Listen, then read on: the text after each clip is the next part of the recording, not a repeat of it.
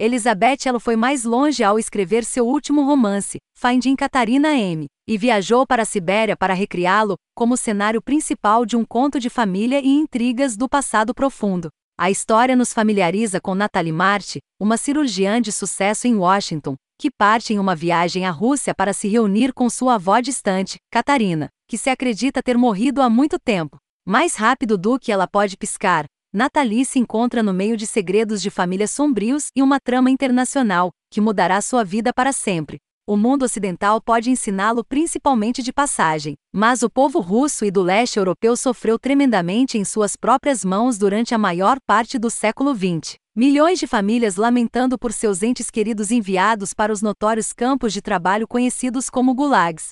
Ali estavam enterrados os destinos esquecidos de inúmeras pessoas, a maioria delas destinadas a nunca ver a luz do dia, simplesmente presumidas mortas e perdidas para a história. Este é o tipo de lugar para onde Elizabeth Elo nos leva em Finding Catarina M. Mas para contar uma história de esperança em vez de apenas tragédia. Como disse acima, acredito que este seja o tipo de livro que também pode ser classificado como drama familiar. Para cada momento dedicado à espionagem vem um em que Natalie aprende novos fatos e lições sobre a história de sua família.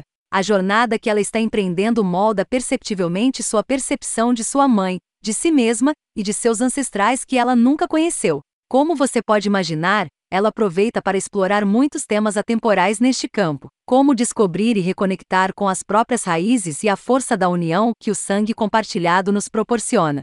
Quanto mais Nathalie mergulha em sua cultura que ela nunca conheceu, mais fácil fica ficar em dia com tudo que ela está aprendendo, quase tornando-se uma história de viagem em certos estágios.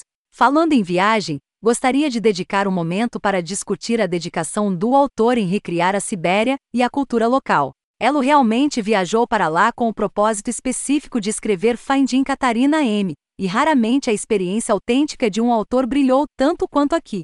Do cenário geral às pequenas facetas da vida cotidiana das pessoas, o nível de detalhes é simplesmente surpreendente, pois ela traz para a mesa muitas observações pessoais que você provavelmente não encontrará em guias turísticos ou livros de história. Além disso, sua experiência até espelha a de seu personagem no sentido de que ambos são americanos visitando uma terra estranha e relativamente desconhecida, o que acredito tornar ainda mais fácil embarcar com ela para o longo passeio.